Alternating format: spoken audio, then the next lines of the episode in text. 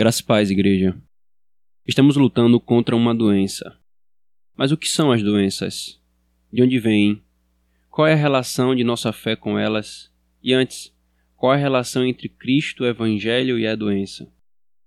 Uma doença, parafraseando o médico Dr. Charles Hodges, envolve mudanças estruturais e funcionais no corpo a partir de uma patologia. Embora a medicina saiba, em boa parte, identificar uma doença, a origem geral dessa realidade é negada por muitos médicos. Mas a Escritura nos diz: a doença não pode e não está incluso no viu Deus que era bom quando terminou sua criação. Ou seja, ela não faz parte da criação original, do estado de inocência no qual o homem foi criado.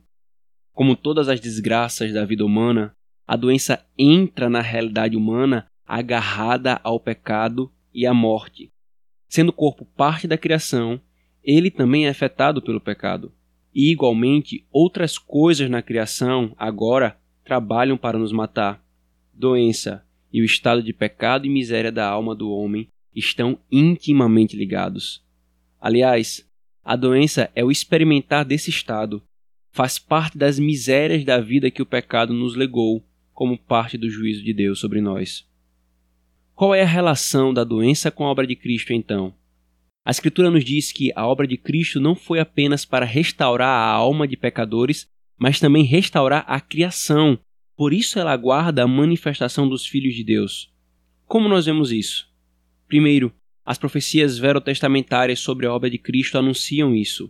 Isaías 53:4 Certamente ele tomou sobre si as nossas enfermidades e as nossas dores levou sobre si e nós o reputávamos por aflito, ferido de Deus e oprimido.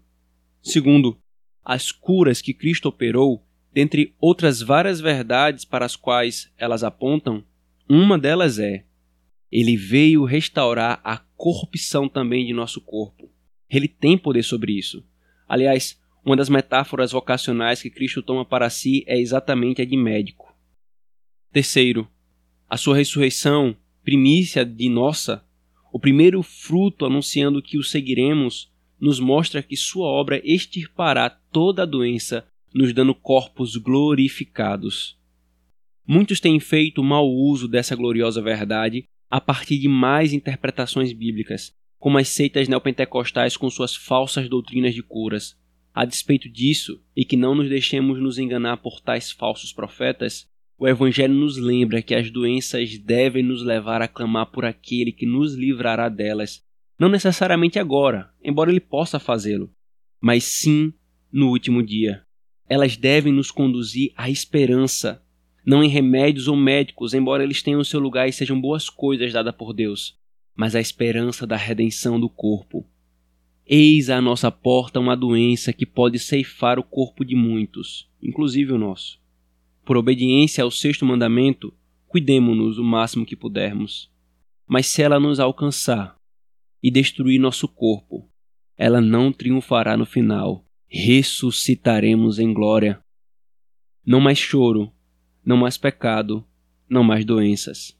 Descansemos no meio de uma pandemia, naquele cuja obra nos dá esperança nessa vida e na porvir.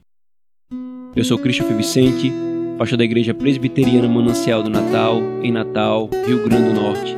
E este é o podcast Caminho da Vida.